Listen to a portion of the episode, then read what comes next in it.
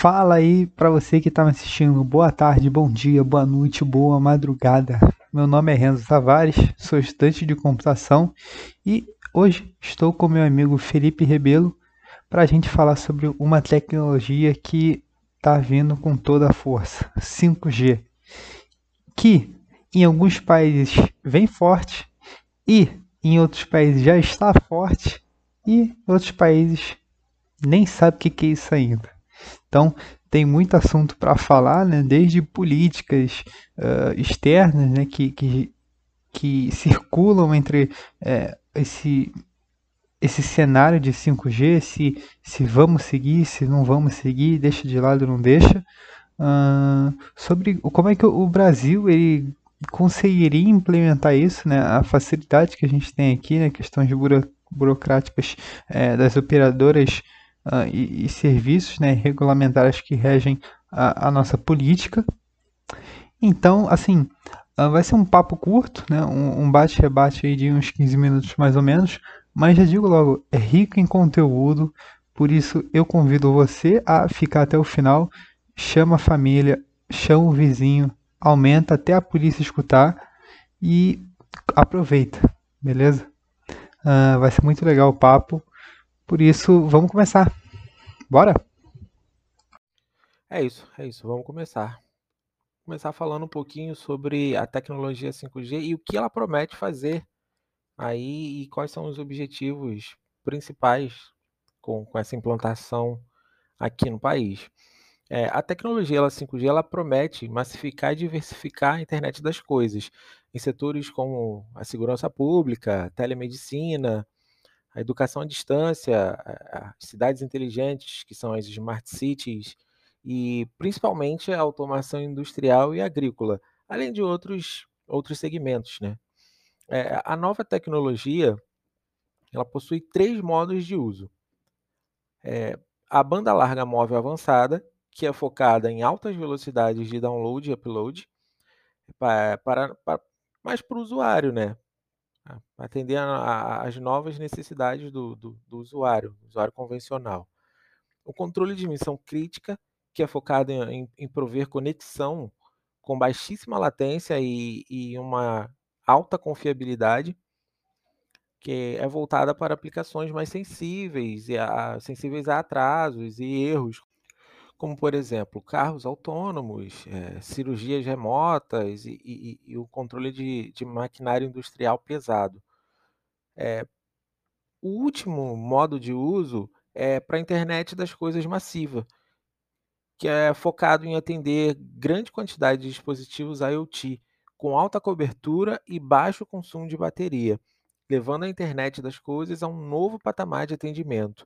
É, entre os avanços esperados para o 5G em relação à tecnologia atual, que no nosso caso aqui é o 4G, é, espera-se um, um, aumento das taxas de transmissão, é, uma latência baixa, uma maior densidade de conexão, uma maior eficiência espectral, que, que é um incremento da quantidade de dados transmitidos por unidade de espectro eletromagnético.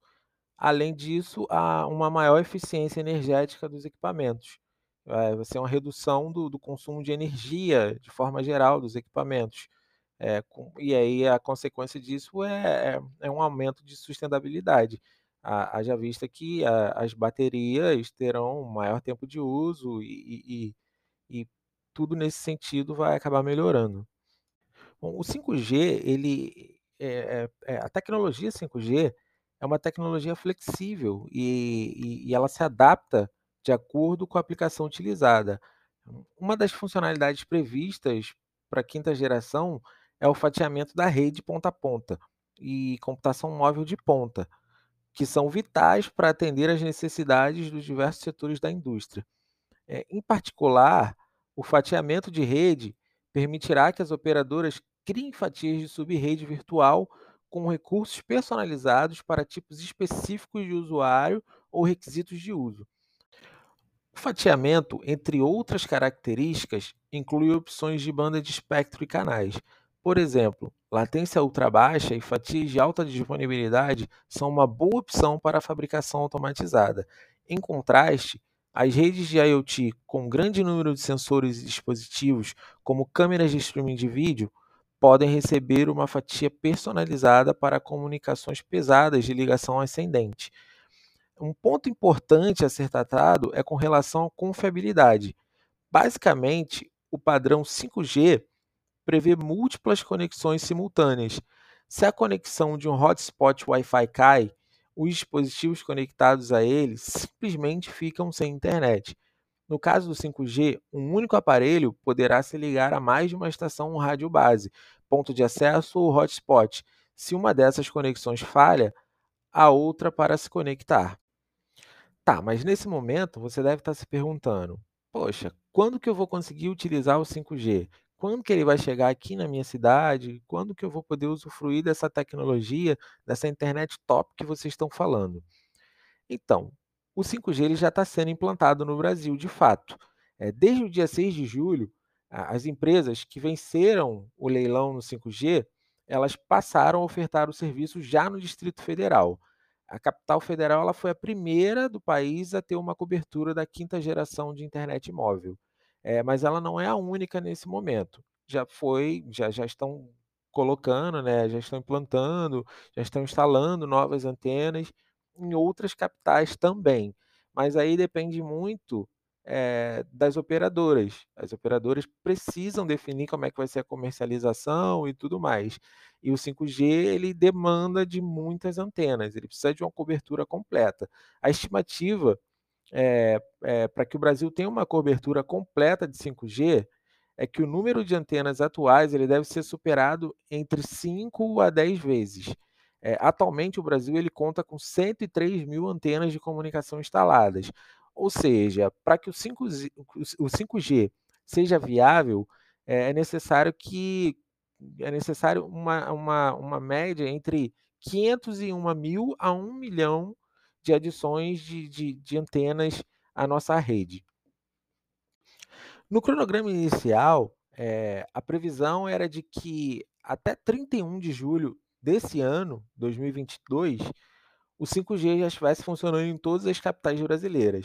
É, nesse momento, a faixa de 3,5 GHz está passando por uma limpeza, a fim de evitar interferências no tráfego do sinal de 5G, com sinais de TV é, de antena parabólica.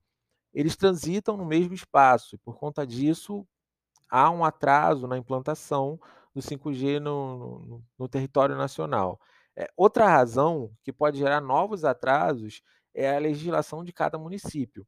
É, uma vez que apenas 7 das 27 capitais brasileiras estão aptas para receber a tecnologia 5G imediatamente. É, como eu já havia dito anteriormente, Brasília foi a primeira capital a ter essa avenida crucial para a circulação dos dados da nova geração da internet móvel. É, até agora, isso foi estendido para outras quatro, outras quatro capitais: é, Porto Alegre, João Pessoa, Belo Horizonte e São Paulo. É, para ativar o sinal, a Anatel ela estipula que as operadoras deverão disponibilizar uma estação a cada 100 mil habitantes nessas cidades maiores. É, mas esse número de antenas ainda não é suficiente para cobrir toda a área das cidades. Então, Renzo, fala aí para gente um pouco aí de, de como está o 5G em, em outras capitais, a, a, além de Brasília. O que você tem visto aí? O que você tem visto aí de notícia e, e, e tudo mais? Bom, é, eu vi que a Anatel ela antecipou há um tempinho atrás né, o sinal de 5G em São Paulo, que pelos cálculos uh, essa tecnologia deve cobrir 20 a 25% dessa área urbana né, da capital sendo que ela já é a quinta cidade no país a recebê-la, funcionando na faixa de frequência 3,5 GHz. E dentre todas essas melhorias aí uh, que surgem com a tecnologia, pensando no nosso cotidiano, a melhoria vai ser é, bem agressiva, né? Porque a gente vai poder assistir vídeos mais rápidos, uh, fazer downloads mais rápidos, além da melhoria da telemedicina, que hoje daí né, tá um baita sucesso que veio com a pandemia, e também, aí já puxando uma, uma cultura uh, que, que vai aumentar também esse mercado, é a maior estabilidade e implementação da IoT, né, a internet das coisas. Então, está abrindo margem um espaço grande para todas essas, uh, essas, esses benefícios que vão ser melhorados, né? Nossa qualidade de vida aí tende a, a melhorar justamente com essa vinda do 5G aí uh, para o Brasil todo, né? Começando devagar, uh, justamente pela questão das antenas e tudo mais aí. Uh, eu estava vendo então, lendo, lendo a matéria, né, que um professor aí, Marcelo Zufo, que é o titular do Departamento de Engenharia de Sistemas Eletrônicos da escola da USP, ele comenta no contexto mundial que a tecnologia ainda se apresenta como um padrão em construção, né? A gente vê isso aí que é, é também uma guerra política. Mais para frente eu vou tocar nesse assunto que é muito interessante também. E, e, e, vamos lá, promete muitos avanços em termos de capacidade de conexão e o mais importante, de uma nova vertente chamada Internet das Coisas. Então você vê que uh, o professor, né, que, que é o titular, uh, se presta né, a comunicar para a gente, né, a incentivar essa questão da IoT que aí ele traz é, essa promessa, uh, não professor, digo a tecnologia, a tecnologia é, é, traz essa possibilidade de conexão entre humanos e aparelhos, né? Uma vez que ela é bem mais rápida aí que as já existentes. É possível, então, a gente pensar com esse 5G, conectar semáforos, uh, aqueles semáforos uh, mais automatizados, né? Aí que já pensando numa facilidade de, de melhoria no trânsito, né? Pô, a gente está falando de São Paulo, né?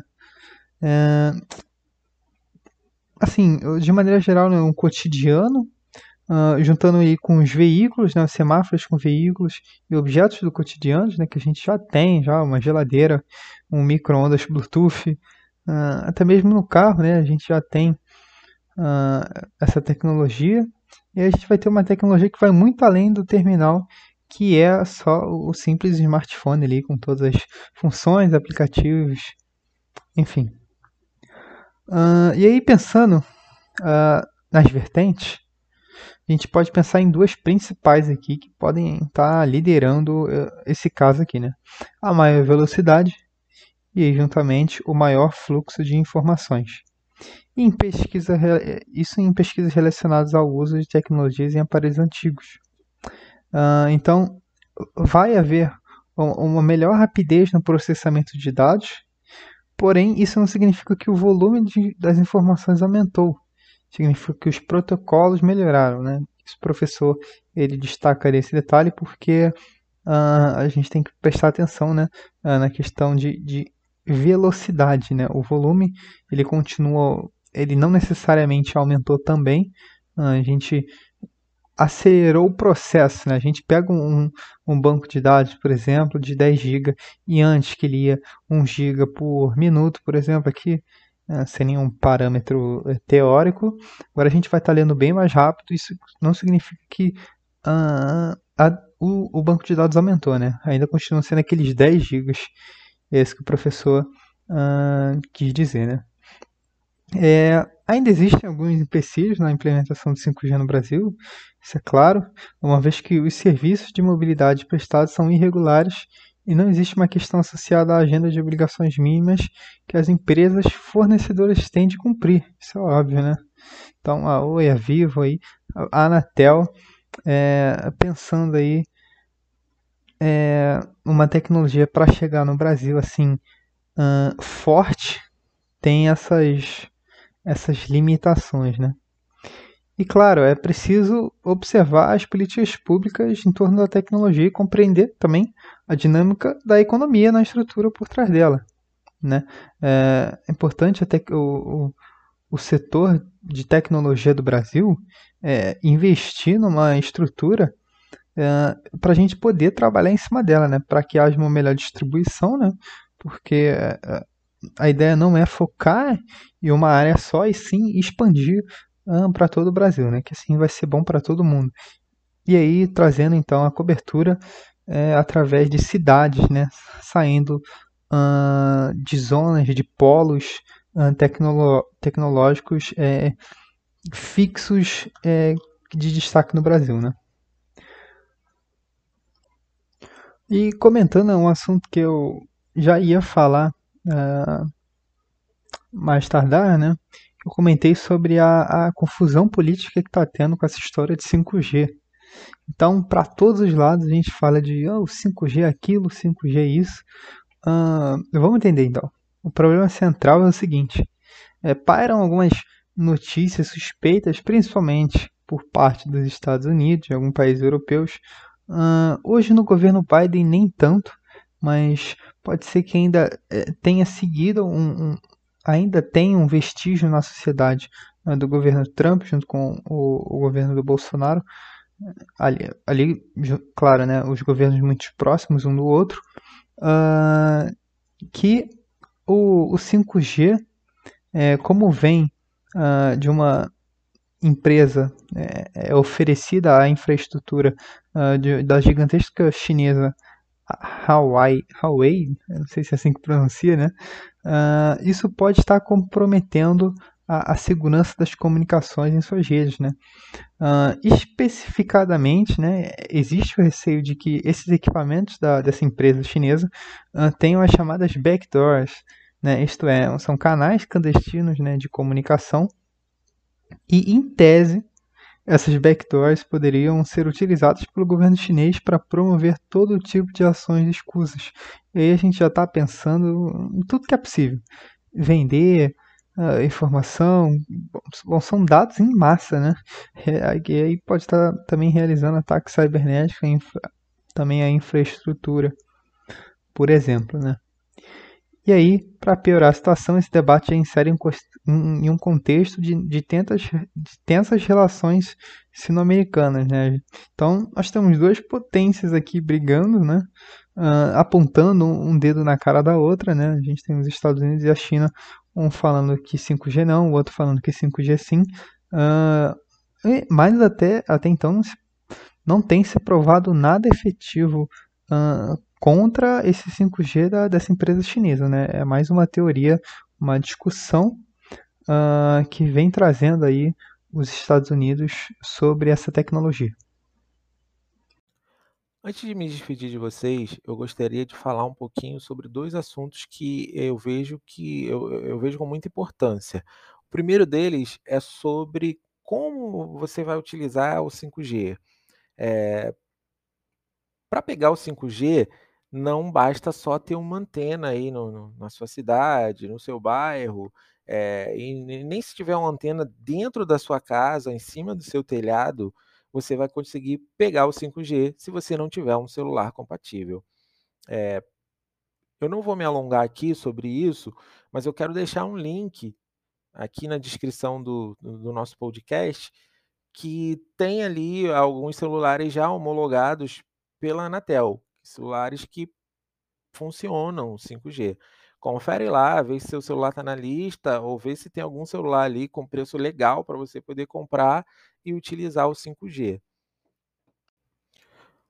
Obrigado você que chegou até aqui. É, a gente espera ter contribuído um pouquinho aí para o seu conhecimento com relação aos 5G e, e como está o andamento dele aqui no Brasil. É, um forte abraço a gente se vê aí na próxima. Até mais. Tchau, tchau.